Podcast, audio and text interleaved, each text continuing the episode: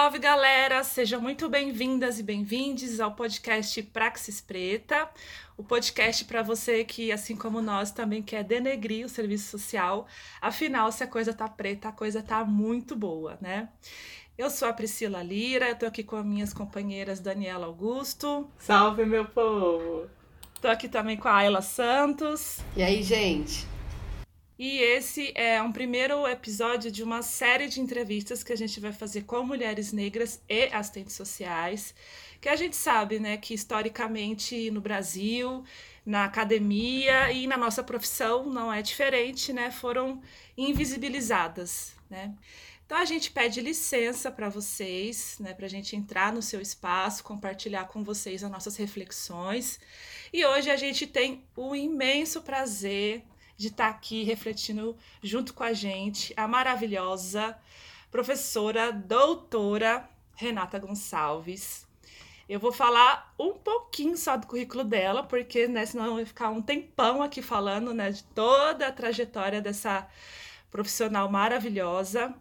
Então, Renata Gonçalves, ela tem formação em serviço social pelo, aí eu vou gastar um idioma que eu nem tenho, né, que é Institut me, me corrija aí, Rê, depois, Cardin, na Bélgica, é doutora em Ciências Sociais pela Unicamp, é professora da Universidade Federal de São Paulo, no campus da Baixada Santista, é coordenadora do Núcleo de Estudos Reflexos de Palmares.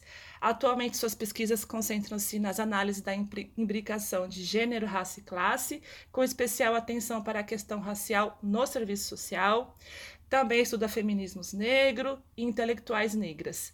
E, e aí, né, não posso deixar de falar que também né, é, faz parte também da minha trajetória, porque ela foi a minha professora e minha orientadora no programa é, de pós-graduação da Unifesp.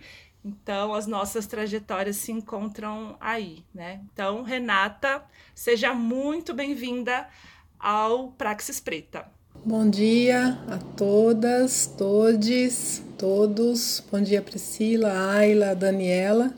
É um prazer imenso estar aqui com vocês hoje, né? Um, um privilégio muito grande, uma grande satisfação. E queria começar primeiro pedindo licença, né, às minhas mais velhas, a todas essas mulheres que vieram antes de nós e que construíram uma trajetória e que estão aí passando bastão, né, para a gente. E hum, vamos nessa, parabéns pela iniciativa. Estou muito feliz com esse projeto de vocês, né, tão fundamental na nossa área. Antes, né, quem está ouvindo a gente se faça essa pergunta, né, mas por que a professora Renata Gonçalves, né? E a gente já responde para vocês é, que temos uma convergência, né, do porquê a professora Renata, porque afinal nós três do podcast nós é, quando nós entramos no programa de pós-graduação é, Serviço Social e Políticas Sociais no campus da Baixada Santista, né, da Unifesp, quando a gente entra nesse programa, a gente já se depara né, com a professora Renata. E para nós que a gente tinha esse espaço como um espaço inacessível, é, distante da gente, impossível, e aí você, aí eu falo, né, principalmente do meu lugar, né, enquanto mulher negra, eu chegar nesse espaço com uma insegurança, com se perguntando se esse espaço era um espaço para mim, e aí se deparar com a professora Renata Gonçalves, é, só dela estar naquele lugar, dela com a, a identidade dela, né, isso já acolhe a gente, já é uma referência, e isso é, conforta no sentido de que, olha, tem uma igual a minha aqui também. Né? E isso é, é muito importante, essa representatividade. Né? Então, por ela ser uma mulher negra, mestra, doutora, professora numa universidade, numa universidade pública, que a gente sabe todas né, as problemáticas que existem é, de desvalorização da, da docência e tudo mais. Então, a gente é, tem em comum né, essa indicação da, da professora Renata Gonçalves, por ela ter sido uma, uma referência para nós nesse momento é, que foi comum para nós três, que é estar tá no, no programa de pós-graduação da Unifesp. E, e, aí a gente já começa então essa, essa rodada né, de perguntas, perguntando, Renata, É, quem é a Renata mulher, mãe, companheira, filha? Quem é a quilombola Renata? Opa, nossa justificativa é emocionante, né? Eu demorei muito a, a compreender esse esse papel que eu acabo desempenhando, né, estando sendo docente numa universidade pública e do porte da, da Unifesp, né? Isso cabe para graduação e mais ainda para pós-graduação, porque de fato é um espaço que a gente precisa conquistar e colocar ali as nossas é, as nossas referências, né, as nossas preocupações e ocupar de fato esse espaço. Então, quem é a Renata Gonçalves, assim, né? É, eu diria que eu estou num, num, momento de muita reflexão, inclusive, sobre isso, né? Eu tenho falado em vários lugares onde, é, nos, melhor dizendo, nos lugares onde eu tenho falado, eu tenho chamado atenção para isso, né? É, e eu tenho me descoberto recentemente uma mulher quilombola, né? Primeiro a descoberta de ser mulher negra, que é algo que eu sempre soube que era, minha identidade sempre foi de uma mulher negra, mas de uma pesquisadora negra, é, pesquisando as relações étnico-raciais. Isso é muito recente, recente nos últimos oito anos, né? E tem uma relação direta com a Unifesp, uma relação direta com a chegada massiva de estudantes negros na, na universidade, né? E que me fizeram refletir sobre a necessidade de colocar no centro das minhas preocupações teóricas, metodológicas, a questão racial, né?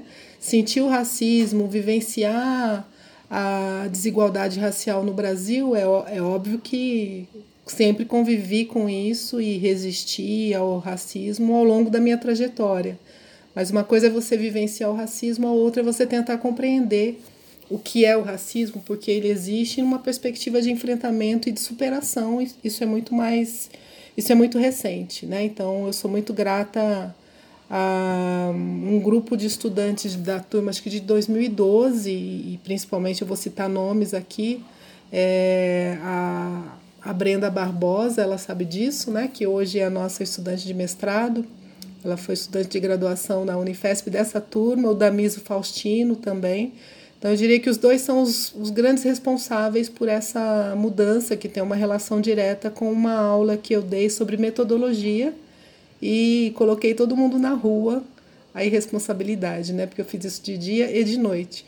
Mas para conhecer o bairro onde a gente estava chegando, né? Que é o, a Vila Matias, e a gente não sabia o que era aquele espaço, por que, que a Unifesp estava ali e, e a história do, do bairro. E foi muito interessante, assim, né? Porque a gente conhece um pouco da história de Santos, da história abolicionista, mas a gente não sabia que a gente estava no coração da história da abolição, né? Da Baixada Santista. É, a rua Silva Jardim é, de um, é o nome de um abolicionista, né? Que a gente pouco sabe sobre isso as histórias né, da, das camélias que existiam ali na, na região para que as pessoas né, escravizadas, trabalhadores, trabalhadoras escravizadas que estavam em fuga, é, pudessem sentir o cheiro da flor, camélia, e se refugiar na casa onde tinha uma camélia, porque ali morava um abolicionista. Né? Então, é, a Unifesp, o, o, campus, a unidade central da Unifesp, ela está no coração da história da abolição de Santos, eu diria do país, né? E, e aí a gente, para além disso, é, a ideia era que todo mundo fizesse né, uma observação para compreender o, o que era aquele bairro. Então a gente se deparou com, com terreiros de candomblé, né, com com, com várias tradições da cultura negra que a gente só passando pela rua não se dá conta né, dessa presença. Uma igreja negra, uma igreja negra, uma igreja cuja hum, santa né, é, é, é uma mulher negra, foi uma mulher negra, que é a Santa Baquita, que fica ali do lado também. E aí o pessoal voltou para a sala de aula assim, né, muito mexido com tudo que tinha descoberto. É, e para além disso, a questão da vivência do racismo no interior da universidade, né? Porque a gente chegou, É, uma coisa é chegar, outra é permanecer nesse espaço que é tão violento, né? A universidade é um dos espaços mais elitizados do nosso país, ainda hoje, né? Apesar da, de mudanças significativas que a gente observa, é, a universidade ainda é muito né, violentamente racista, machista, homofóbica, né, uma violência muito forte. Então a gente teve também que aprender a lidar com tudo isso. É, vou falar mais disso depois, né? Porque isso então fala é, dessa Renata que é, é, pesquisadora negra que se reconhece enquanto tal, né? E da importância de caminhar nessa direção. Mas aí ao fazer isso, é, e aí é muito interessante, né? Porque eu, eu me redescubro, principalmente lendo a Beatriz Nascimento, aí eu me redescubro como uma mulher quilombola mesmo, né, de uma vivência quilombola, porque aí quando eu olho para minha infância e, e adolescência, mas principalmente a infância, né, eu, eu sou do interior de São Paulo, de uma cidade extremamente conservadora, que é a cidade de Araçatuba, né, é, e mor, nasci em 1970, então morei num bairro, o bairro onde eu nasci, é, era um bairro praticamente rural, assim, né? Tô aprendendo mais sobre esse bairro recentemente por causa da Beatriz até. É, e aí, com uma vivência muito forte, eu sou a primeira neta, primeira sobrinha, primeira filha dos amigos dos meus pais, né? Então, eu nasci quando meu pai tinha 18, minha mãe 18, meu pai 20 anos. Então, eu sou a primeira tudo, assim, né? Então, nesse sentido, fui muito cuidada, muito querida, muito é, e eles tinham uma, uma vivência muito coletiva, muito comunitária, assim, né? De, de tudo fazer junto, não tinha, não existia ainda os embalos de sábado à noite, né, as discotecas e etc. Então, eles faziam, na época se chamavam brincadeiras, que era colocar música na vitrola, juntar os amigos para dançar no terreiro, dançar no quintal, né? É, e aí regada muita caipirinha, cerveja era algo muito caro e muito difícil, né? Um dia vocês façam um estudo aí sobre a chegada da cerveja nas classes populares, né? E na classe média também. Faltava cerveja, é, o pessoal marcava festa tal para fazer um churrasco etc. E na hora de comprar cerveja não tinha ditadura militar. É, ah, é o tema, tema da Ayla. É, então, é, eu me lembro de muita caipirinha. Numa dessas, acho que com três anos de idade, eu tomei o meu primeiro porre, né? Porque festa com criança. Aí aconteceu alguma coisa com alguém que todo mundo sumiu e eu fiquei, né? Eu fiquei, porque eu tava acho que dormindo, provavelmente, e aí achei os copos, fui esvaziando o copo de todo mundo, porque docinho, olha o perigo. Minha mãe disse que eles saíram assim por cinco minutos para alguma coisa que aconteceu na casa da vizinha. Eu vou, eh, quando eles voltaram, eu tava sem roupa, jogada em cima da cama, assim, e todos os copos vazios. Olha o perigo, né? Mas então a, eu tenho me descoberto como uma pessoa quilombola por essas, por, por essas experiências, assim, né? Minha avó contava histórias pra gente, eu morria de medo depois, as histórias de assombração. É, meus, meus tios saíam para. Eles falavam assim: ó, nós vamos buscar milho. Essa coisa de buscar milho era pegar milho no quintal de algum fazendeiro lá da região, né? Aí traziam, as mulheres faziam, tinha uma divisão sexual do trabalho, né? Obviamente, essa era a parte mais difícil. Mas aí as mulheres faziam, se sentavam para ralar o milho para fazer curau e pamonha e etc. Acho que elas não gostavam de fazer pamonha por algum motivo, que eu não me lembro qual é. E então tinha aquela coisa de, de, de contação de histórias, né? de, de compartilhar as vivências e a gente, crianças, a gente ficava em torno disso no quintal. Então a minha experiência com os quintais, como a Beatriz Nascimento fala na, na obra dela, minha experiência com o quintal é muito forte, né? E aí, por conta da, da Beatriz e das reflexões que eu tenho feito, eu tenho voltado para o meu quintal, né, que são as minhas tias. Aí eu falo isso, me emociono porque eu perdi uma tia o ano passado e perdi outra agora, né, no início do ano.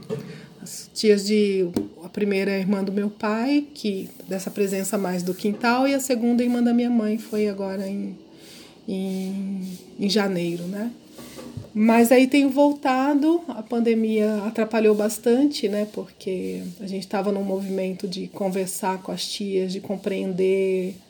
E, e elas estavam gostando dessa ideia, né? Mas aí veio a mais velha que morreu, que é a que tem o quintal mais lindo que tinha, né? O quintal mais bonito, que é o quintal que permaneceu da, da nossa, da minha infância, com árvores, com o, o restante é, aquela ideia de progresso, cortou as árvores, colocou cimento para facilitar a limpeza e tudo mais, e agora compra fruta na feira, na feira, no supermercado.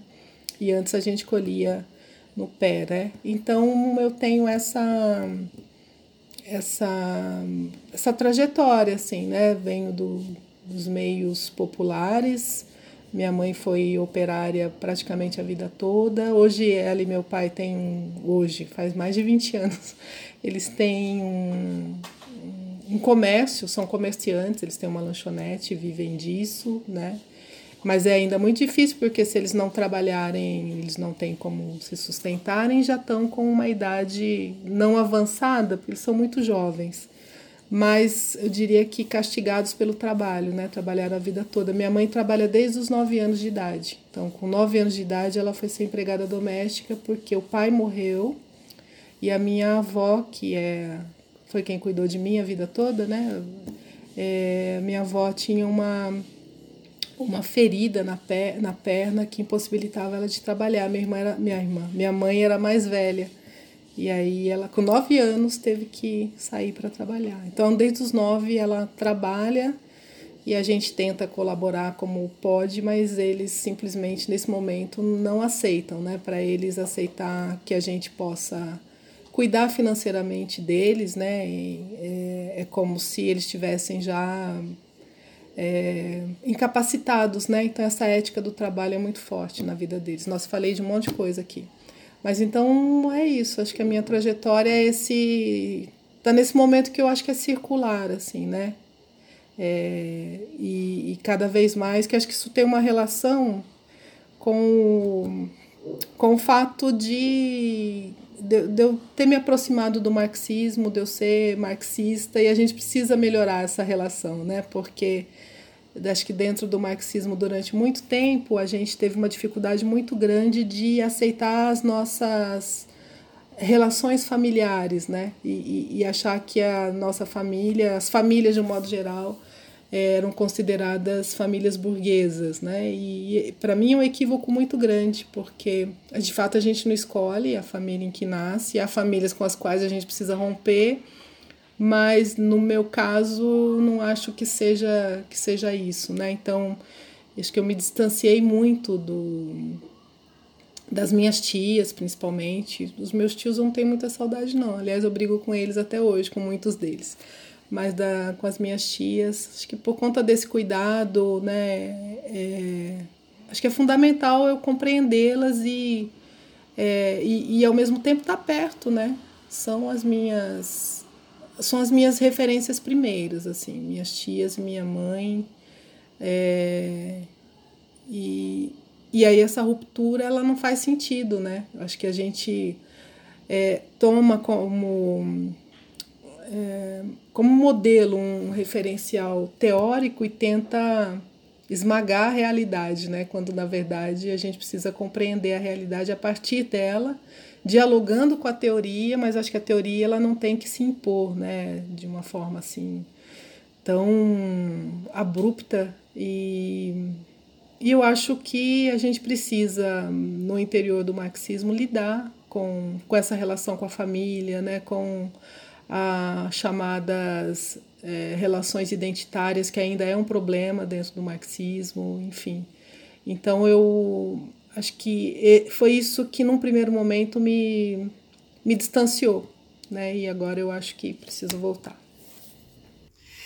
E eu acho também essa essa teorização né, da família, às vezes, para a gente é um pouco mais distante, porque a gente, enquanto família preta, a gente sabe que isso, para a gente, é muito importante do ponto de vista da desse passar o bastão, né? Dessa, então, para a gente estar tá aqui hoje e ter superado algumas coisas, ocupar outros espaços, né, que essas nossas não ocuparam, mas que elas também é, foram fundamentais, né, pavimentaram uma um, um alicerce seja de desse cuidado, desse afeto, né, dessa, desse quintal, para que a gente pudesse estar é, tá um pouco mais fortalecida hoje para ocupar esse espaço, né? Então não deixa de ser também essa transição para a gente ir avançando, né?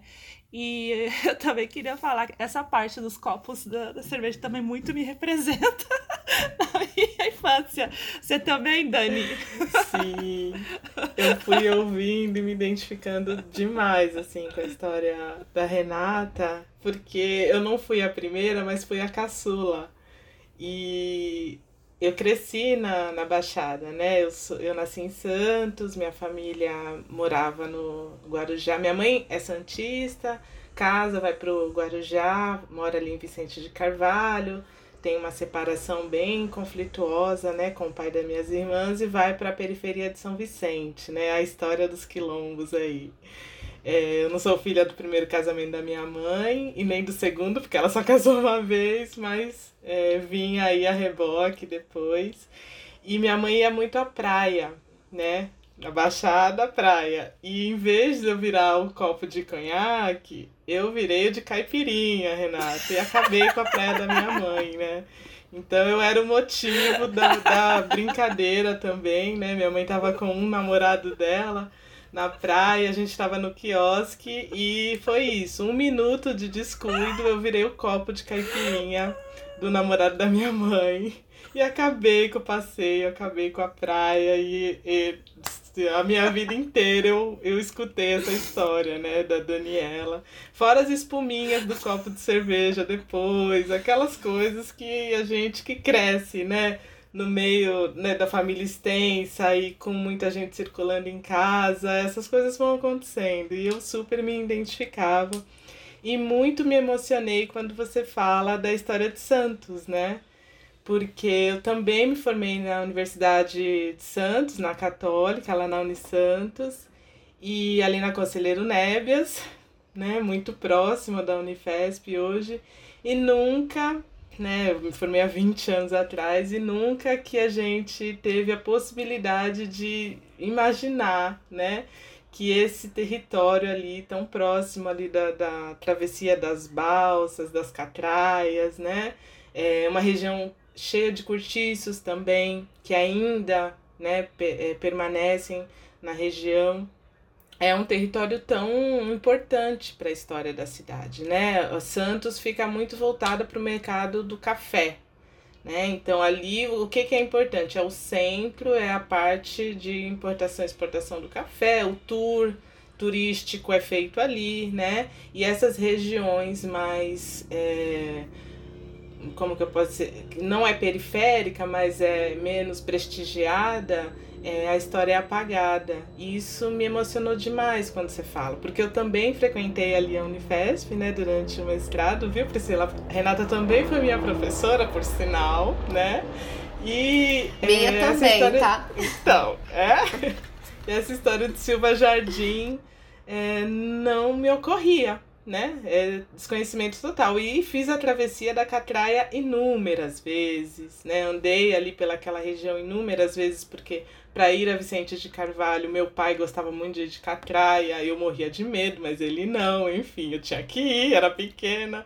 E essa história, né, esse apagamento, ele é muito cruel, né? Olha só, eu tô com mais de 40 anos, mais de 20 anos de formada, sou nascida, criada, toda a família da Baixada Santista, e aí é, venho é, ter contato com essa história nesse momento. Então, gratidão, viu, por ter partilhado aqui. Tô, tô bastante emocionada. Quero te dizer que a gente fez um pouco da leitura é, da sua produção acadêmica. E tem uma pergunta que a gente queria te fazer muito, né? E já começar a esticar mais essa prosa. Por que, que a questão racial é o nó da questão social, Renata? Questão complexa, né? assim, e, e, aí é interessante porque a gente está agora fazendo a editoração, diagramação, sei lá como é que a gente pode chamar, do, do dos anais do simpósio, primeiro simpósio Serviço Social e Relações Étnico-Raciais, que fico muito feliz de ter impulsionado esse simpósio, né? Depois a gente fala disso. E aí é, eu não olhei todos os textos ainda não, mas eu fiquei muito surpresa e, e de uma forma muito grata, né? A isso é que esse texto ele tem sido lido por muita gente, assim. A maioria do, dos artigos, né, até porque o simpósio é sobre relações étnico-raciais, é, tem, o, tem o texto, cita né, esse, esse texto no Mato Grosso, no Espírito Santo, em Pernambuco, o texto foi, foi lido, está sendo lido, está sendo problematizado. Né? Nada comparado ao texto da Márcia Eurico, que é impressionante uma é unanimidade nacional. Né? Mas assim, é, eu acho que foi importante a essa reflexão, né, e, e trazer a discussão para os fundamentos mesmo, né, que acho que a grande questão para mim é que é, a, no, o, o, serviço social, né, toma a questão social de uma forma correta como é, a expressão mesmo da relação capital e trabalho, né? Então a questão da desigualdade, a questão da miserabilidade em que os trabalhadores são jogados, né? Com o advento do, do, do capitalismo, né? Com, com o capitalismo acho que isso fica mais é, evidente. Nesse texto eu faço uma provocação que é a questão racial no Brasil, e eu acho que em outros lugares onde houve é, escravidão, mas a, o, o texto está né, tá tratando da formação social brasileira, então eu estou colocando como é, a, questão a questão racial ela antecede e ao mesmo tempo ela vai moldar aquilo que a gente conhece como sendo a questão social, né? É, e, e, essa foi uma forma que, que eu encontrei de chamar a atenção para o fato de que não dá para a gente analisar né, as determinações sociais, os determinantes sociais, ou pensar a classe social, inclusive a luta de classes, sem levar em consideração as relações raciais no Brasil, porque esse tem sido um grande equívoco, né? É, e nesse sentido, quando a gente olha para a trajetória do serviço social brasileiro, claro, todo mundo já sabe, nasce conservador, né? Aliás, a gente estava tá fazendo o livro daquela, daquelas lives que a gente fez sobre marxismo, movimento antirracista e tal. E aí eu estou tentando problematizar isso no, na gênese do serviço social, né? Pegando a questão das mulheres negras, mas essa é parte da mesma história, mas a gente fala num, num outro momento. Então, o serviço social nasce conservador, né, profundamente conservador, é, racista, né, flerta com a, a, versão do nazismo aqui no Brasil, que é um movimento integralista, é, e, e passa ao largo do ponto de vista de uma reflexão mais aprofundada, né, tendo aí uma exceção que a Priscila conhece bem, já nos anos 40, com a Maria de Lourdes no Nascimento, mas a profissão é, em si passa ao largo da discussão racial, do debate racial. Não é que ela passa ao largo, é que ela tem ações que são, que são racistas. Né? Quando a gente examina, por exemplo, e, e ficou muito visibilizado, ou pelo menos está disponível para quem quiser ver, aquele documentário Menino 23, né? É, em que você tem um educandário e a gente sabe que ali a gente está no, no surgimento, né, na, como, é, como é que eu diria, na, na organização do surgimento da profissão enquanto tal, né? E aí você tem um educandário que simplesmente é, deixa que 50 crianças, todas negras, né, sejam levadas por uma única família, né, que era uma família de industriais tal.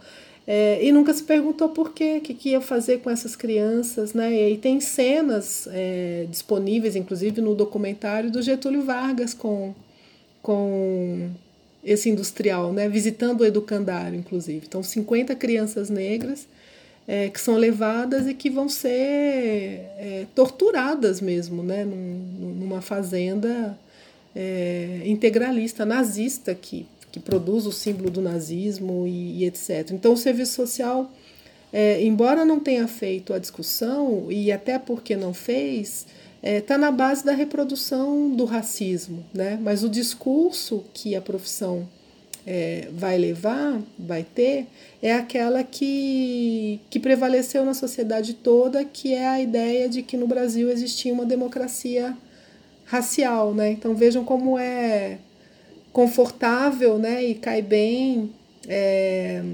dizer que no Brasil há uma democracia racial, quando na verdade você está é, ajudando né, a perpetuar, está reproduzindo né, o, o, o, racismo cotidiano. Então, nesse sentido, e aí é um, um debate que é importante, né, é o de chamar a atenção para o quanto a questão racial foi negligenciada e o quanto ela é fundamental para a gente compreender a questão social no, no Brasil. Não dá para falar de questão social sem levar em consideração é, a questão racial. Né? Desde sempre, o, o texto que vocês mencionam é um texto que, que, em que eu estou problematizando a gênese da profissão, né? os anos 30, e a dificuldade, inclusive, que o Partido Comunista teve de lidar com a questão racial, porque achava que o problema ele era social, ele era econômico e não era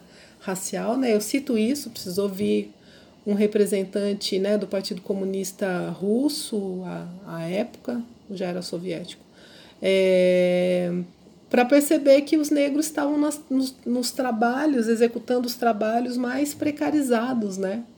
E, e para dizer, mas como assim, né? Isso, isso, isso é racismo. No momento em que se está discutindo é, a questão se chamava questão negra, né? Pelo, pela América Latina todinha, é, pelas Américas, né? E era uma discussão que já se fazia, inclusive, né, do partido com é, os movimentos africanos, né?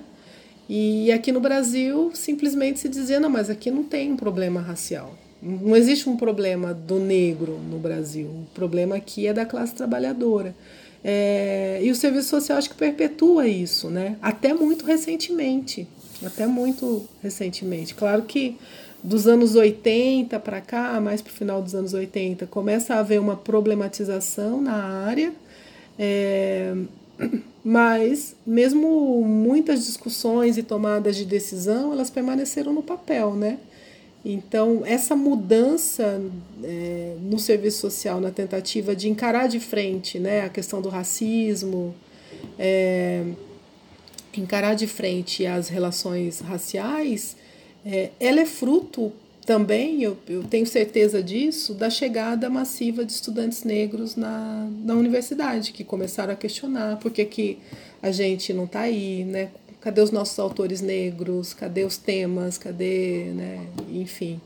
E, e, e isso está fazendo com que, a, do ponto de vista da formação, é, os professores, né, docentes, tenham que tenham que se mexer né, e correr atrás do prejuízo é, aqueles, que, aqueles e aquelas que estão, é, como é que eu diria, é, que tentam pensar nessa perspectiva mesmo da transformação social, né? Porque tem aqueles e aquelas que estão simplesmente acomodados, não é com eles, com elas, e, e, e pronto, acabou. E não, não estão dispostos, né? Então, é, com esses aí acho que é um pouco mais difícil. Então, a ideia do, do texto, a reflexão que eu estou trazendo lá é essa, né, de que não é possível é, analisar a questão social no Brasil se a gente não levar em consideração as, as relações raciais, né? fundamentalmente o racismo e, e o racismo com o qual a profissão é, lidou na perspectiva da reprodução mesmo, né? é, não seria diferente num, num, país racista como o nosso, o serviço social só poderia ser racista também, e levando em consideração a origem da, da profissão. Né? E mesmo quando tem a virada, e, e eu preciso estudar um pouco mais isso, né? Então, que eu vou falar é irresponsável, mas, mas eu acho que já, já posso dizer que, mesmo quando houve a virada, a questão racial passou ao largo, né? E foi fundamental, foi fundamental a aproximação é, com o marxismo, a, é, se ligar né, e, se, e se manter coeso com os movimentos sociais da época, foi fundamental o momento de, de luta pela abertura, a gente estava numa ditadura militar, né, com consequências gravíssimas para a classe trabalhadora, então foi fundamental, essa dinâmica foi essencial. É, no entanto, a discussão sobre as relações étnico-raciais, elas simplesmente foram negligenciadas, né? Renata, acho que esse texto, né, ele, ele toca em muitas feridas, né? Eu acho que na profissão, assim, e, e é muito importante, assim, ver como você construiu, né, essa, essa questão que há, de fato, um reconhecimento, né, e um estudo, já tem é, bastante acúmulo em relação à questão social vinculada à gênese da profissão, entretanto, a gente vê que se for considerar né, a formação social do país, a constituição do próprio proletariado, né, que você traz no texto, né, a reserva da reserva, né, então, e a gente vê que a questão racial é super imbricada nesse processo e ainda muito pouco estudada, né? E aí, diante disso, a gente queria te perguntar: esse texto é uma resposta para quem? Então, é, depois vocês ouçam lá o podcast da André, que eu acho que ela, ela fala isso também, né? Eu acho que em alguma medida, é, acho que a primeira resposta é para as questões que eu formulo, né? Então, acho que eu precisava compreender um pouco isso e vou formulando algumas questões. Nesse processo, a gente acaba tendo como interlocutores as referências da, da profissão, né? os grandes gurus aí, né? da, da, da profissão.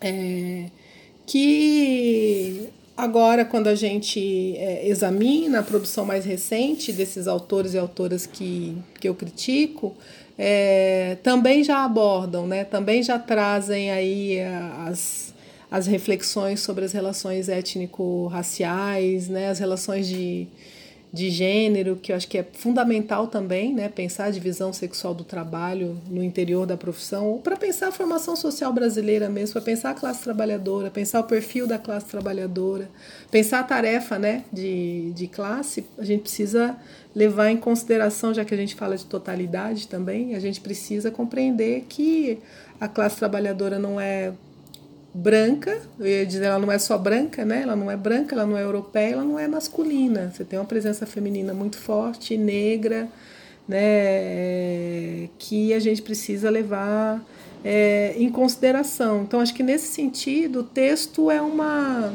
resposta a inúmeras questões que vêm sendo colocadas é, eu diria de forma mais contundente dos anos 80 para cá, né? A gente teve aí autores que foram solitários nesse processo, solitárias, fundamentalmente foram as mulheres negras que, que problematizaram. Então, nesse sentido, eu estou tentando dialogar com elas e construir com elas essa, essa resposta. Eu não sei se é resposta, eu acho que é reflexão ainda, né? São indagações, são provocações, acho que são umas cutucadinhas aí, né, com para em, em, em, alguns autores que eu acho que já que já é, que estão problematizando, né? Eu fico muito feliz que óbvio que isso é resultado de todo um processo, né? Que é, que vem sendo construído já há bastante tempo, mas que quero insistir é, que tem como protagonismo né, essa coisa de questionar os estudantes né, e as estudantes do serviço social dos últimos anos, assim, né, porque eles têm construído é, questões é, e problematizado né, a nossa a própria formação, os nossos currículos, né? Acho que efetivamente entram na ordem do dia por conta dessa, dessa discussão, que vem sendo é, problematizada, né? Mas não, como é que eu diria? Mas não colocada em prática, né? Agora a gente está num outro movimento que é colocar em prática as reflexões que já estão nas diretrizes curriculares da ABEPS já há bastante tempo, né? Mas cadê a, a sistematização né, no cotidiano, no dia a dia? Então agora a gente tem a força do movimento estudantil, né, que, que acho que tem nos ajudado também, tem provocado questões é, importantes. Então acho que o texto ajuda a formular novas questões. É, Ayla, ele não é uma resposta, assim, né? Eu acho que é, eu trago ali algumas referências que nos ajudam a compreender esse, esse processo, mas a gente precisa avançar muito mais, né? E, e avançar com essas pessoas que estão dispostas a, a fazer essa problematização e, e, e avançar, né? Eu acho que nós estamos nesse momento em que é possível o, o, o diálogo, é, em que vários cursos, né? Eu estou pensando ainda do ponto de vista da formação, mas a gente pode pensar é, as entidades também, né? É, que tem é, problematizado, que está correndo atrás. Eu acho que a gente tem uma tarefa. Eu sempre trago a Nilma Lino Gomes, né? Que, que vai falar da, da tarefa educativa do, do movimento social, do movimento negro, né? É pesado, pesa. Tem gente que fala, ah, eu não quero mais ser, como é que eu diria? É, ser referência para ninguém, ou ficar educando quem quer que seja, né? Mas se não for a gente, quem é que será? Quem é que, que, que vai fazer isso, né?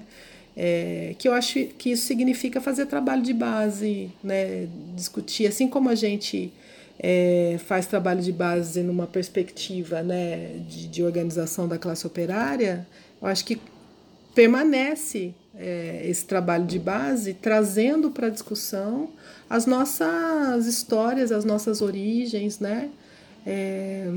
Esse racismo ele é muito perverso, ele é muito cruel, porque ele elimina, aniquila é, a, a, nossa cultura, né? Cultura, nossa cultura religiosa, né? A, a nossa cultura musical e, e tudo mais. Né? Então é, é fundamental esse trabalho de base até para que a gente é, consiga sobreviver. Né? No período que a gente está vivendo agora, na, na pandemia deu uma diminuída, né? até porque as, as casas não estão funcionando. Mas os terreiros de candomblé né, num, vinha numa escala, escalada de, de apedrejamento, né, de, de de violência mesmo, né? de, de pessoas destruindo um território sagrado e tem uma relação direta com o racismo. Né?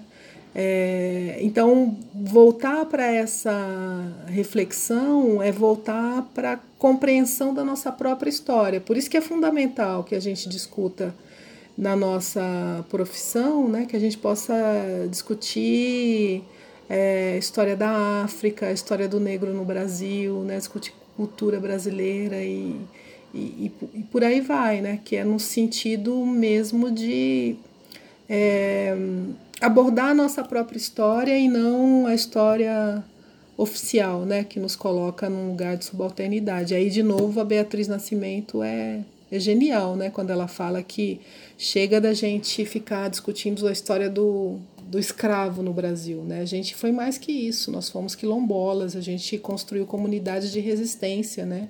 A gente está aqui hoje. É, então, a história do, do negro no Brasil não se resume, não se reduz à história da escravidão na condição de escravo. Né? Durante a escravidão todinha, a gente teve inúmeros levantes, né?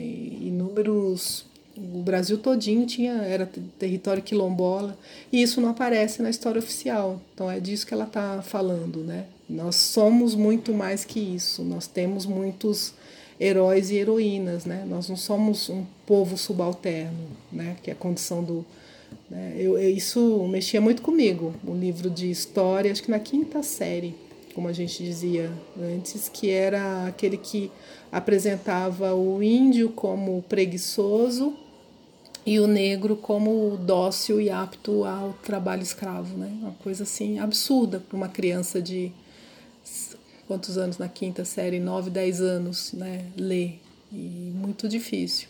É, então a gente precisa reescrever os livros, né?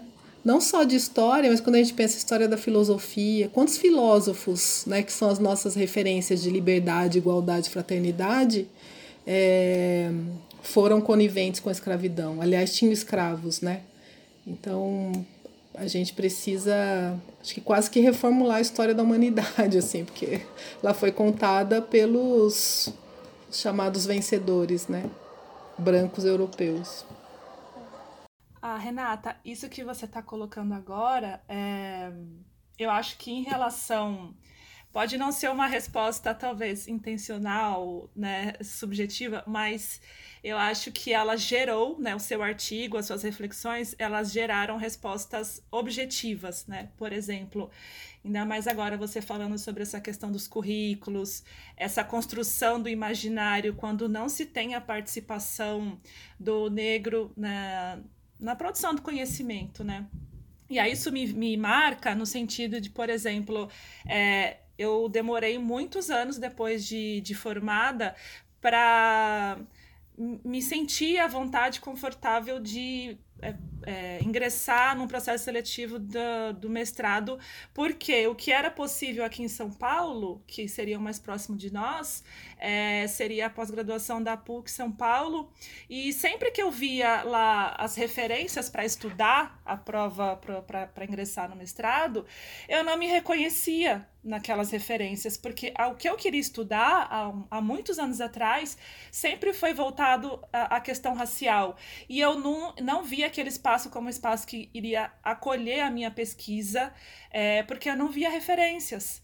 Né? Então, é, pelo menos nos, nos, editais que eu né, pude observar, eu não me senti representada e para mim era muito nítido que não era um espaço ali para mim de pesquisa.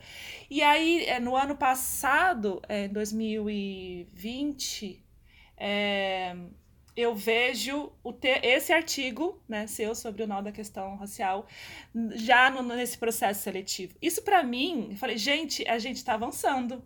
Isso é, é, é uma resposta. Né? Então, hoje, essa outra galera que vai abrir as referências bibliográficas, o que, que eu tenho que estudar para ingressar nesse programa e já ver ali um texto sobre a questão racial, isso é muito simbólico, isso é muito, muito importante, é, é mérito, é fruto dessa, dessa tua reflexão. Então, tá reverberando, né? Tá gerando respostas muito positivas, isso é muito legal, né? E aí, é, pensando um pouco essa questão da, da, da, do nosso espaço, as nossas escolhas, aí a gente queria também perguntar para você é, como você se achou no serviço social, como foi esse processo de escolha, por que o serviço social? Nossa, me leva lá para quase final da adolescência. é, eu acho que antes de falar disso, né, acho que tem, acho que é importante a gente dizer, né, que é, acho que são os espaços, né, principalmente o GTP, que a gente chama de opressões, que tem provocado essas mudanças significativas na formação, né? Hoje, se a gente olha, é, sei lá, de 2018 para cá, acho que tem uma mudança maior, né? A exceção da revista Temporales, que eu acho que já publica um dossiê em 2014, salvo engano, com um dossiê sobre. Acho que o título é o próprio nome do GTP, e aí você tem artigos né, sobre as relações étnico-raciais, mas não apenas. Mas de 2018 para cá, é, a gente tem inúmeros dossiês né, de várias revistas sobre relações étnico-raciais. Então, acho que tem antes de 2018 e 2018 para cá. E o meu texto tem a grata. É, não sei, é muito, foi muito feliz de estar de tá nesse, nesse meio, né? Que é, foi publicado. Era a virada na... que a gente chama virada racial, né? No serviço 2018. Social, por coincidência, e é por coincidência mesmo, porque eu não me lembro de nenhuma reflexão dentro da profissão sobre os 130 anos do, da abolição. né? Mas eram 130 anos. Eu começo falando disso no, no, no texto, né? É, mas 2018 você tem Serviço Social e Sociedade, Catálises, né? E aí depois outras vieram e, e eu acho que os últimos dossiês que eu vi é, foram publicados em 2020 pela Empauta, né? E deve ter tido outros aí nesse, nesse processo. Mas o que eu estou dizendo é que a gente já tem, em pouco tempo, um número significativo de, de, de produção né, da profissão sobre relações étnico-raciais. E agora, com os anais do simpósio, eu acho que vai dar um boom e, e vai ser uma referência, porque os textos realmente estão muito bons, fruto de pesquisas sérias, né? É, então, eu queria falar isso antes de abordar a questão que você, que você colocou. É, escolher o serviço social tem a ver com a minha trajetória de militante lá em Aracatuba, né, no interiorzão de São Paulo, porque eu, aos 14 anos, me tornei parte de um grupo de jovens ligados à teologia da libertação, né, no, na periferia de, de numa comunidade, como a gente chamava, né, então você tem a a, o, o, centro, onde costumam ficar as catedrais ou as igrejas centrais, e depois você tem as comunidades, né, com suas capelas. É, e aí eu passei a fazer parte, fui convidada para ir a uma reunião e, e, comecei a, a me interessar pelo grupo de jovens, é, com acho que com 14 anos. E sou muito curiosa, né? Quando alguém fala uma coisa, eu quero entender. Alguém, num determinado momento, falou do comunismo, porque tinha uma pessoa mais velha lá que acompanhava a gente, que se tornou um grande amigo, hoje ele é padre. É, e aí eu falei, bom, o que, o que é comunismo, né? Eu nunca tinha ouvido falar. E aí a gente começou a discutir, sobre, conversar sobre comunismo, etc. Num dado momento alguém falou, ah, tem o fulano, que é o Antônio Folquito, é, que pode vir dar uma palestra para gente, né? O foi um personagem importantíssimo na cultura é, alternativa de Aracatuba, porque ele criou uma biblioteca, uma livraria, que era também um bar, né, chamado Raízes. Claro que não deu muito certo, mas a gente se divertiu durante um bom tempo lá. Não deu muito certo financeiramente. E aí ele foi para a igreja, o espaço da igreja, né, da capela, falar sobre comunismo.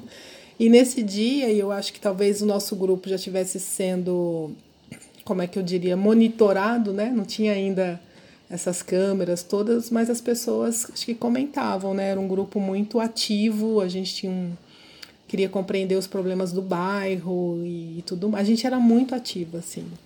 E, e, bem na linha das comunidades eclesiais de base, que eu não sei se vocês conhecem, mas de fazer trabalho de base, tentar compreender. Imagina, eu tinha 14 anos.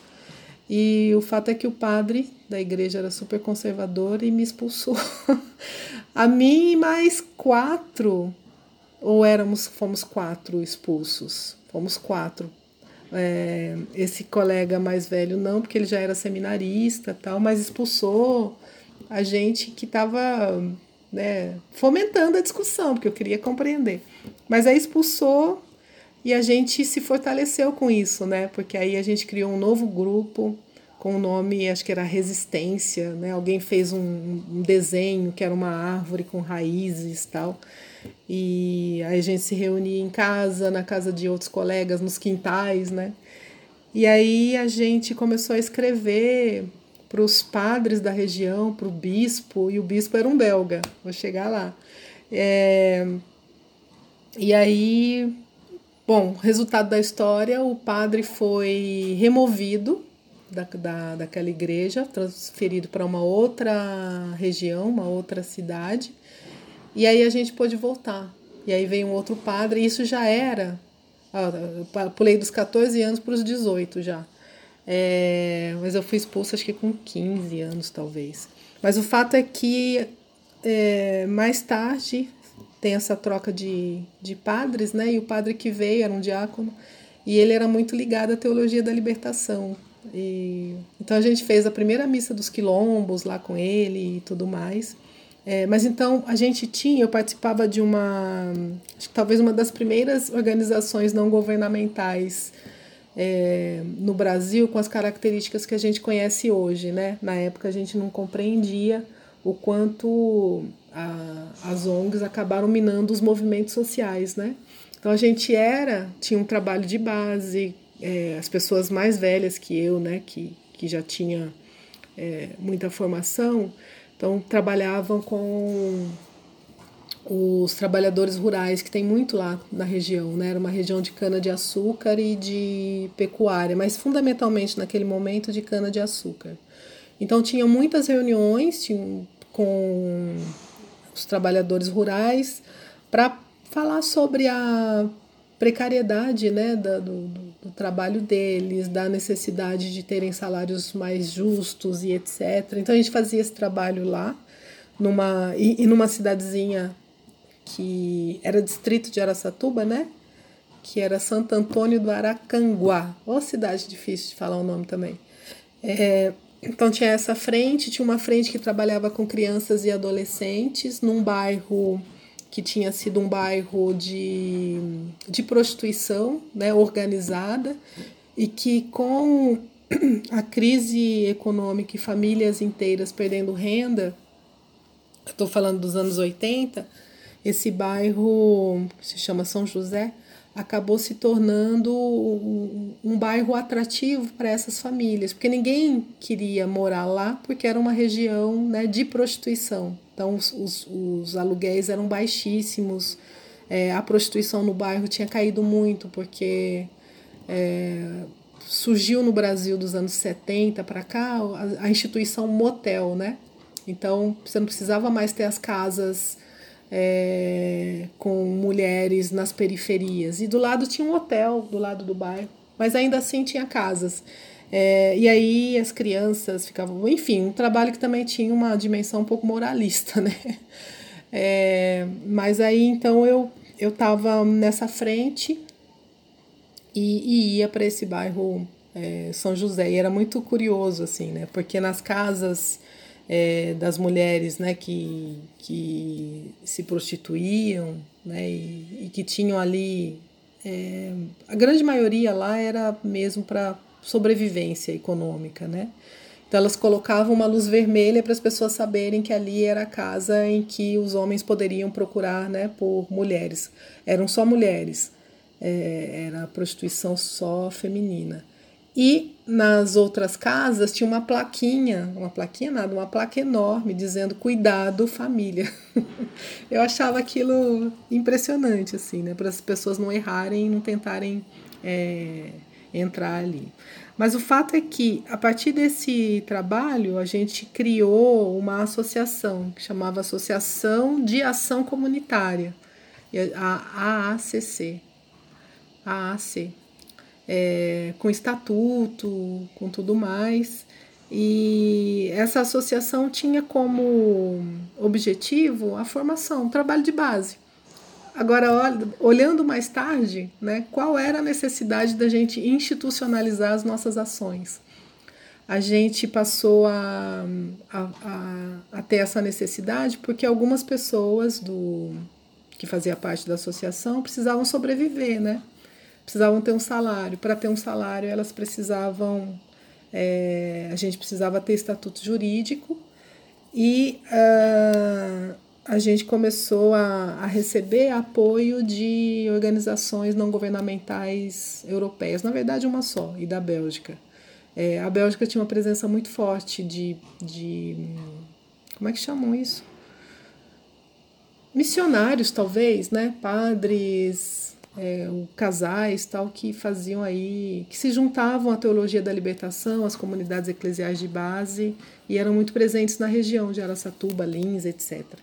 É, então, eu já com 17 anos, já é, agente comunitária, né? Eu tinha um salário, foi meu primeiro trabalho, por sinal.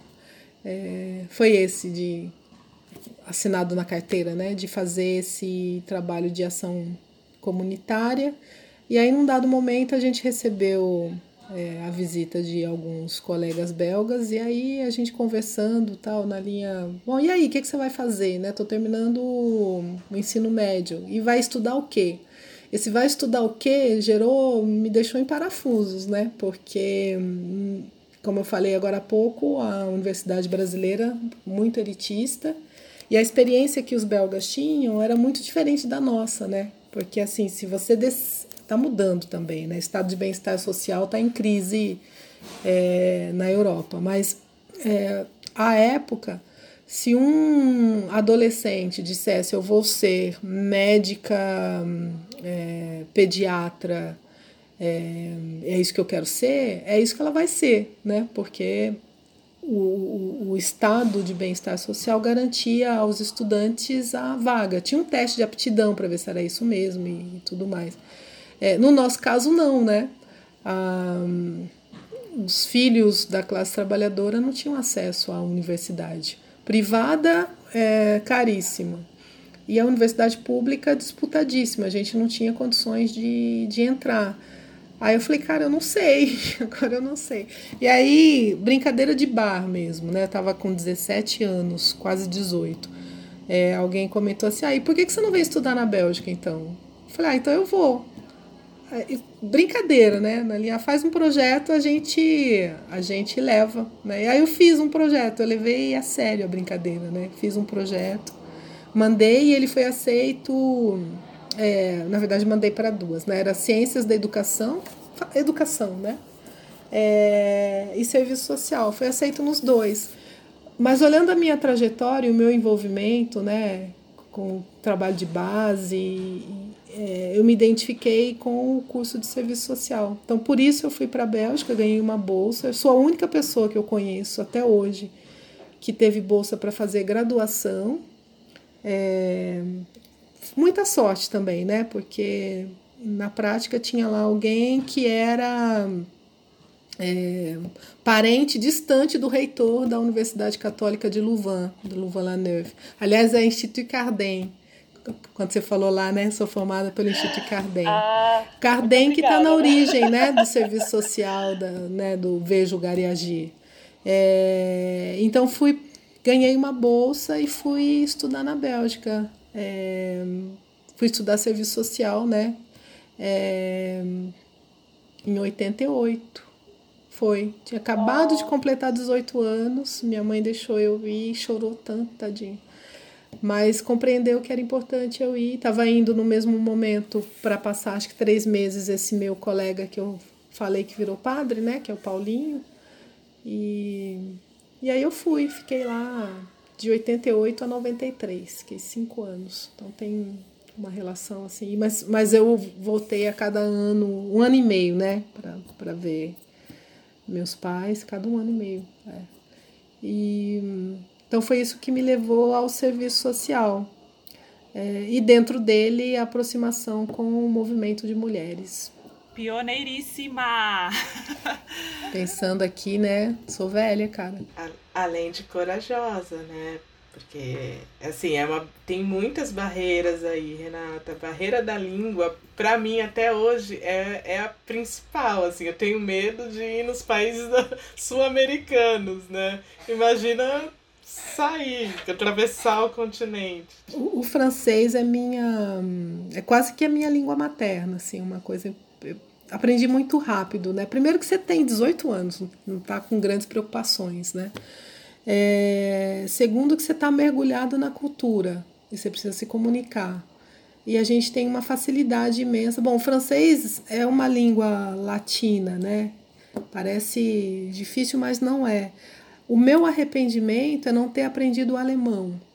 O holandês não, né? A Bélgica falam três línguas. O holandês eu não tenho paciência assim para, mas o alemão porque, como diria, né, o francês está o, o Caetano Veloso, né? Tá provado que só pode se filosofar em alemão.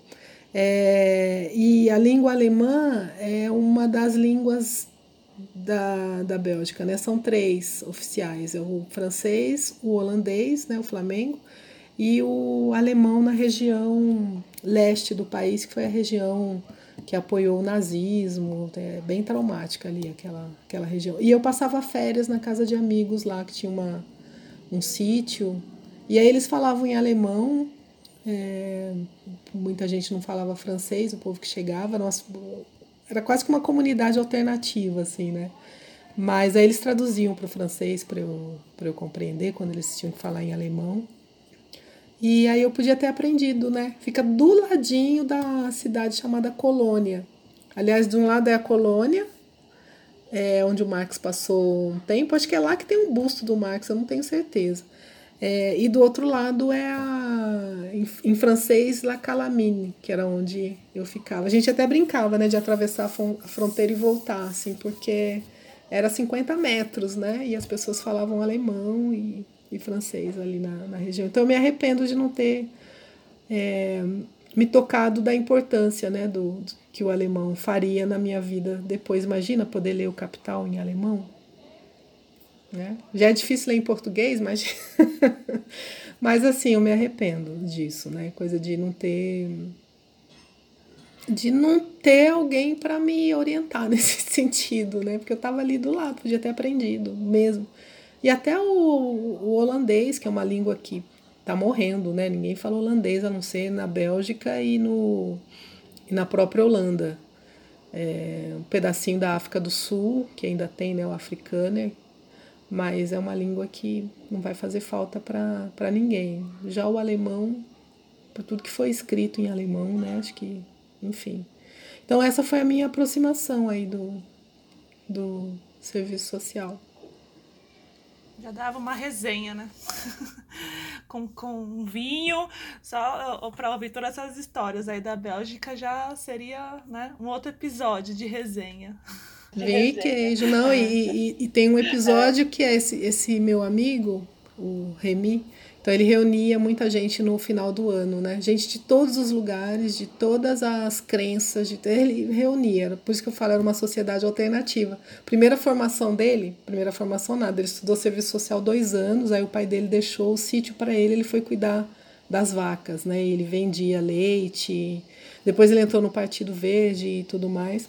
Mas num desses, dessas, numa dessas reuniões de final de ano, tinha lá um cara chamado Gui. Foi o Gui Talvez, não me lembro mais. Mas alguém que estava lá.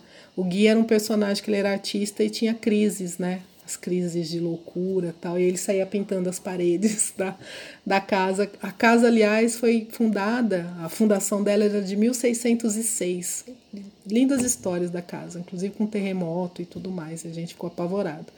É, mas numa dessas, um cara que estava lá, eu não me lembro mais quem foi é, falou: vamos até um bar para a gente provocar aqueles racistas que estão lá. Porque essa região tem um ódio mortal dos americanos por conta do final da guerra, né? E, e os alemães perderam a guerra, a Segunda Guerra Mundial, tal. E aquela região, como eu falei, tinha, era uma região de colaboradores, né, do regime nazista. E aí a gente entrou no bar. Olha a loucura que que eu fiz. Devia ter 19 anos. Entrei num bar onde só tinha homens brancos, algumas mulheres, todos racistas, assumidamente, e eu fui lá provocar. Ó, ó a doideira da pessoa. Bom, óbvio, eles não fizeram nada comigo. Tô aqui inteira, né? Mas olharam assim na linha você não é bem-vinda. É maravilhosa, Renata. Quando a gente é jovem, Ai, gente, é um podia, podia ter morrido, né? Se fosse no Brasil, sim, um negócio desse, sim. sim. Mas uh, lá eles só me olharam assim. Sabe aquela cena de filme, quando entra o. de filme de cowboy, quando entra o, alguém assim, né? E tem aquela porta, você entra com os peitos assim, né? O pessoal olha, né? Você vai morrer? Parecia isso, filme de cowboy, as pessoas me olhando de cima e embaixo, e eu sabendo que não estava sendo bem-vinda ali, mas fui lá para provocar. E pronto, ninguém me falou nada. Se falou foi em alemão, eu não entendi né? E aí saí. Ninguém foi me empurrar na linha saia daqui e tudo mais, ficou aquele silêncio. E acho que o meu amigo já era é, assíduo frequentador, é, provocador do espaço, né? Então eles não caíram na provocação. Acho que era isso. É, e não esperavam que, né, entrasse lá uma mulher negra, eles acharam que eu era americana. estadunidense, né? Americanos somos todos americanos. E as provocações da Renata ao entrar nos lugares. Eu acho que eu quero pegar esse ponto. Eu acho que você falou duas coisas aí, Renata, acho que, que eu fiquei pensando aqui. Primeiro, a universidade como lugar branco, o quanto era difícil, o quanto ainda é difícil, né? A classe trabalhadora, as mulheres negras, as pessoas negras estarem nesse espaço, né? É, e o quanto que nós, mulheres, mulheres brancas, muitas vezes, é, isso que a, que a Pri fala, olha, é, entrei na universidade tinha uma mulher negra, né? Isso nem passa pela nossa cabeça, né? Porque o tempo todo estamos é, temos essa representação na literatura, nas referências, nos espaços que a gente está. Né? Então, isso é algo que precisamos, enquanto branquitude, também olhar e pautar na luta antirracista. Né? E essas suas entradas provocantes nos lugares, né, nos conta também da sua entrada na Unifesp, né, é, no nosso no serviço social, e ali é a única mulher negra ali, né, e de provocar também, aí eu me recordei também do, é, do projeto de desenvolvimento acadêmico Abdias do Nascimento, né, que eu pude trabalhar junto, fazer parte desse projeto, foi muito interessante particularmente para mim, né, pessoalmente, carreira e, e, o quanto esse projeto ainda repercute dentro e fora da universidade, né? Então, é, queria mencionar esse projeto, assim, o quanto ele também é, foi importante, né? E quanto a sua presença também, enquanto única mulher negra ali naquela universidade, foi importante, né? Então, queria trazer um pouco isso assim para nossa conversa. Sim. O de fato o projeto Abdias, ele é um marco, né? Eu me lembro da primeira reunião que a gente fez e eu acho que foi, eu não me lembro, talvez o Daniel, mas alguém comentou que estamos fazendo história, né? Primeira reunião que estava juntando a equipe toda para um pouco pensar as diretrizes, né, como é que a gente é, ia funcionar. Aliás, foi a única reunião coletiva né, que juntava é, todos os docentes, monitores e. Hum, era monitores e tutores, né? Tutores, tutoras. É, a Ayla foi tutora do campus Baixada Santista. É, e de fato foi, foi importante, assim, né? Qual era a nossa preocupação? Na verdade, esse, esse projeto ele é resultado de um edital que aconteceu em 2014, ainda no governo Dilma Rousseff, promovido pela Secadi, né? E acho que a gente ficou em quinto lugar do Brasil todinho, né? Então o projeto foi muito ousado. A proposta inicial consistia em fazer um curso de formação, né, para preparar estudantes que tivessem no último ano da graduação, então preparar estudantes negros e negras para para o acesso à pós-graduação, né? Porque a gente sabe que foi aquilo que eu falei, uma coisa é entrar na universidade, a outra é permanecer.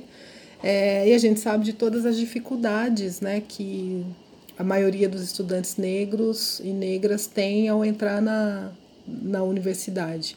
Então o projeto tinha essa proposta de de formação, de dar subsídio para esse estudante.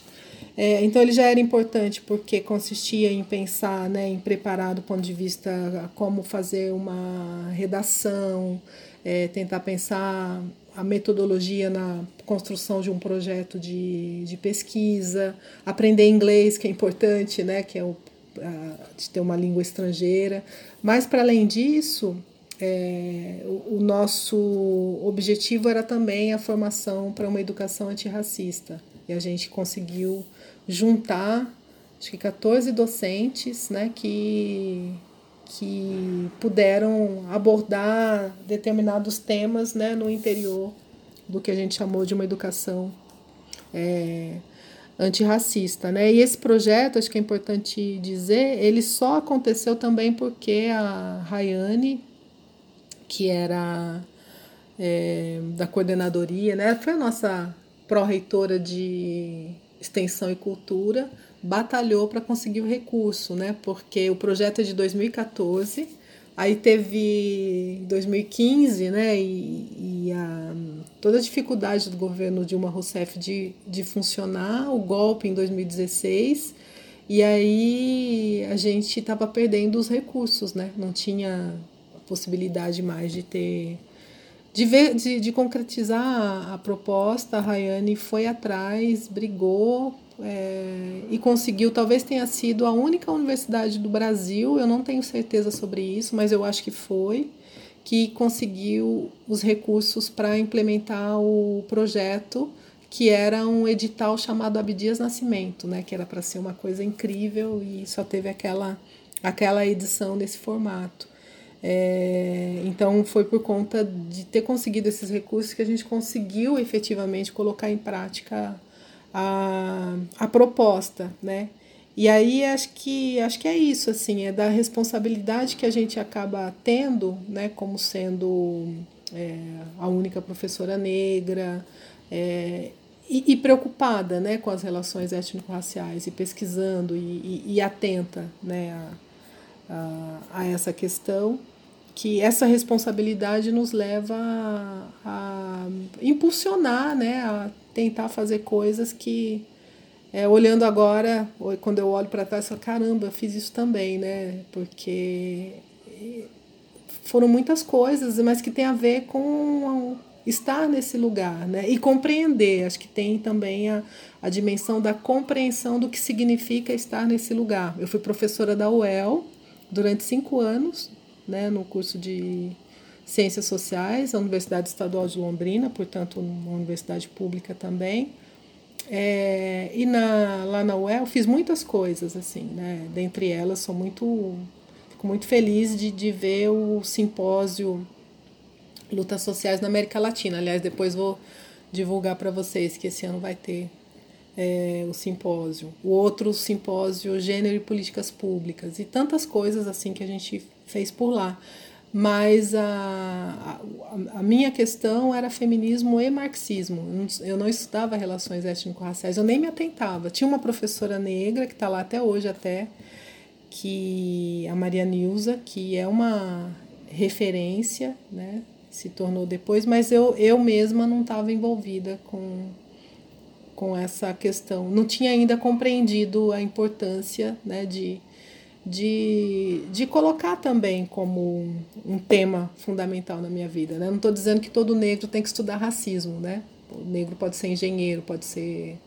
Né? Não, não, precisa isso. Mas é, sendo quem eu sou e a forma como eu me formei e lido com, com o meu cotidiano mesmo, acadêmico, é, tava, era, era capenga, digamos, né? Faltava introduzir nesse debate marxismo-feminismo é, a discussão também né, sobre é, as relações étnico-raciais. Então foi um complemento importante e que é processual, né? Foi processo assim. Então é, nesse sentido, estar na Unifesp, sendo a única professora negra naquele momento, é, me colocou uma série de, de tarefas que eu encarei é, como tarefas que precisavam ser realizadas e foram prazerosas assim, né? Hoje a gente está num outro momento. A gente tem a Márcia Eurico que está lá, que está na graduação e já está na pós também. O Daniel Pericles que está na graduação. É, o Davidson que chegou em 2015 no campus, né? E a felicidade de muito, muitos não, porque nós somos poucos, mas de ter alguns professores, professoras que não se declaravam né, racialmente e que hoje começam a dizer que, que são negros. Né? Ainda tem casos lá que a gente precisa se debruçar e conversar, mas ah, já tem professoras que, que mudaram. Isso tem a ver com a nossa presença. Quando eu falo nossa, é nossa mesmo, coletiva, né? de estudantes negros e de reflexões e, e de ações que existiram tanto no núcleo Reflexos de Palmares, como também no coletivo Ecoa Preta, né?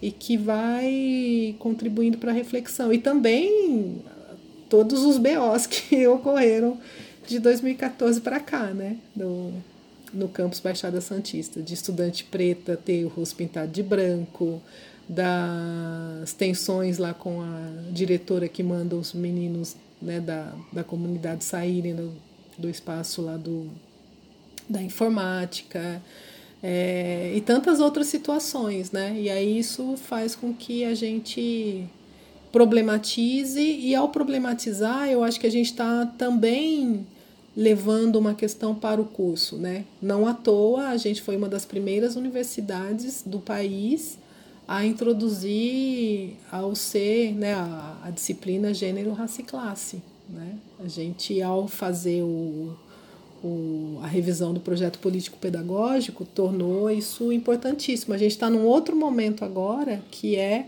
a de transversalizar e discutir relação, relações étnico-raciais em todas as disciplinas.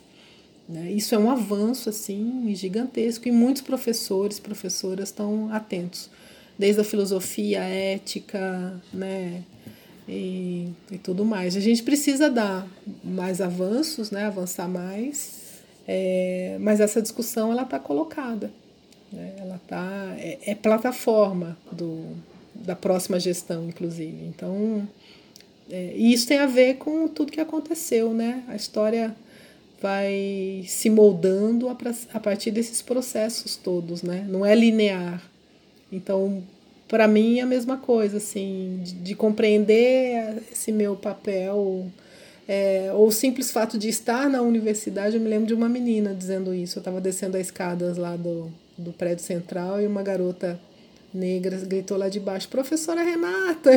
Eu, eu olhei assim, eu quero ser igual a senhora. Tá? Eu demorei a entender o que, que ela estava dizendo, né? Mas aí depois é, ela falou: ah, você é uma, uma referência para a gente, né? O fato de você estar aqui significa que a gente tem, que a gente pode fazer, né? Que a gente tem condições de, porque de fato quando a gente olha e voltando lá, né, para a história oficial, a gente aprende que a gente é subalterno, que a gente não tem condições, que a gente não consegue escrever, que a gente não sabe escrever, que a gente não sabe isso, não sabe aquilo, e, e a gente está contribuindo para que outras mulheres negras, né, outras mulheres pretas é, tenham essa referência. É possível, né? Da minha família todinha, isso eu não falei, eu sou a primeira pessoa a ter um curso superior, né? Hoje já tem vários, bom, minha irmã, os meus sobrinhos, é, primos e etc. Né? O, o Brasil mudou muito de 2000 e dois para cá. Né? Acho que é importante dizer isso. Acho que as políticas de ações afirmativas, por mais problemáticas que, que elas sejam, porque a gente queria que fosse muito mais, né? mas ela já provocou mudanças significativas. Se entrar na sala de aula de um curso de medicina da Unifesp, né, o mais elitizado que se tem, e saber que 50% que está ali veio de escola pública é, ou entraram pelas cotas raciais é um, uma mudança assim que não tem, né, sei lá, há poucos anos a gente jamais imaginaria que isso seria possível. E com uma outra mentalidade sobre o que é o SUS, né, porque frequenta o SUS, porque mora nas periferias, né? Agora a gente precisa mudar a mentalidade dos professores. É. E é muito interessante esse teu lugar, né, de visualizar tudo isso, essa mudança, né? Porque entrar numa universidade, é, quando você entrou, é, dessa forma, né, pioneira. Até hoje, em dia, já, já é difícil a gente fazer esse tipo de programa e ver essa mudança gradual, né, na, na, na universidade, essa ocupação preta, assim, lenta e vindo, e agora ocupando a pós-graduação é um é um lugar de, de visualizar a história muito interessante. E eu queria é, perguntar para você, fazendo essa também esse processo histórico de é, você falou da importância do projeto Abdias e a gente sabe também da importância do, do reflexo para quem, como você falou, né, entrar na universidade e, e, se deparar com, com esses espaços.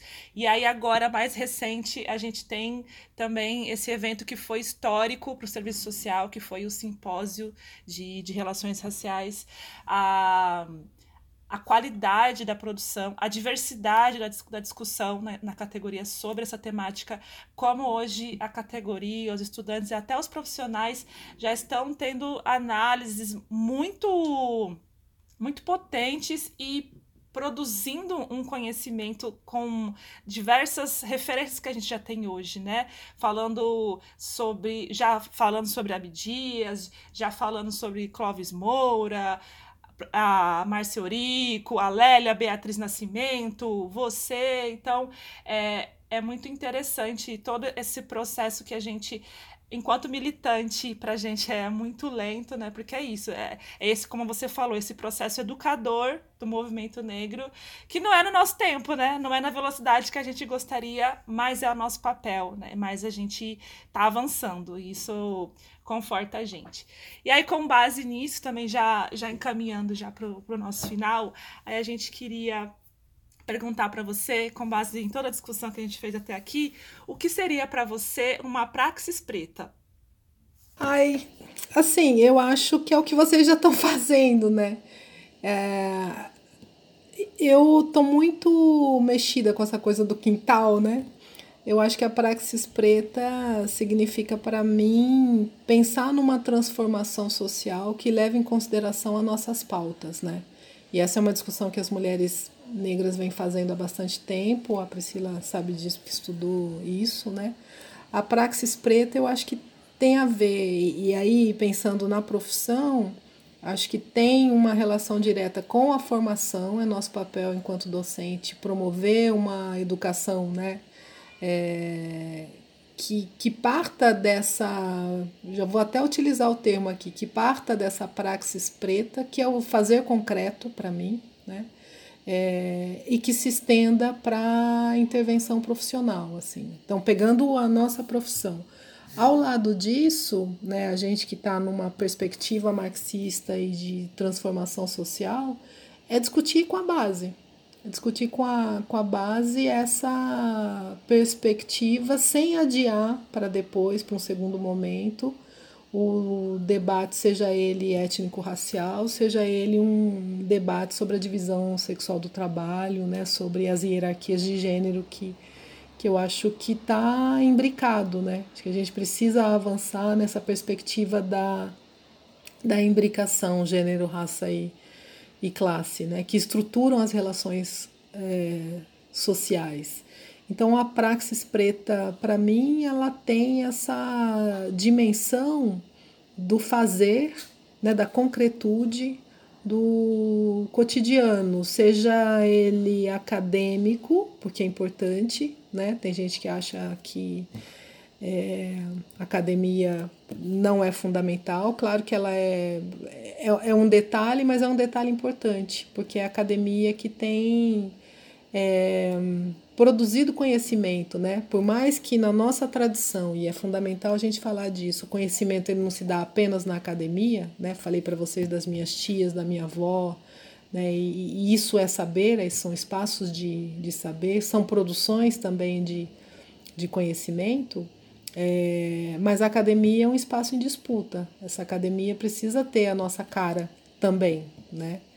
É, então, nesse sentido, essa praxis preta para mim é imprimir é, na academia e fora dela, mas vamos pensar academia, mas imprimir na, é imprimir na, na academia essa reflexão é, conosco, né? não sobre nós, mas com conosco. A gente tem muito a dizer sobre o que, o que, o que a gente quer e como a gente quer é, essa academia. Né? E aí eu acho que isso passa por uma construção constante é, e não perder de vista que esse não é um fim em si, né? a nossa tarefa fundamental é construir um outro tipo de sociedade, mas construir um outro tipo de sociedade implica pensar aqui e agora né, em, em acabar com o racismo, com o machismo, né?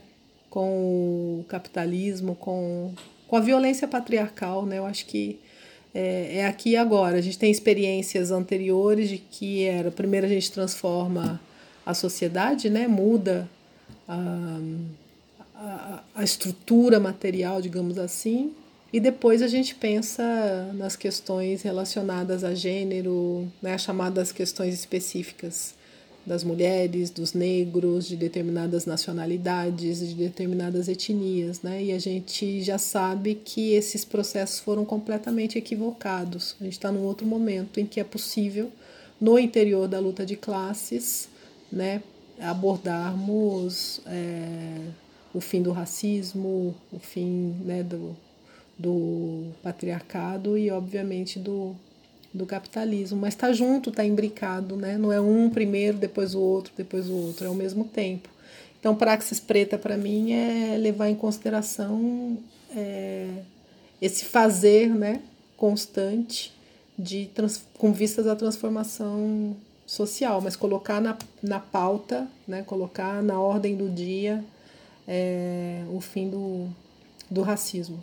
Nossa, excelente, assim, é, vou fazer eco aos comentários da Ayla aqui no nosso chat, maravilhosa, maravilhosa, maravilhosa, Renata, é, você ser a primeira pessoa, né, estar aqui conosco não é à toa, né, e a gente quer infelizmente, dizer que a gente está aqui há mais de uma hora e meia nessa conversa deliciosa. Esse café sucesso que foi, né? Esse momento contigo.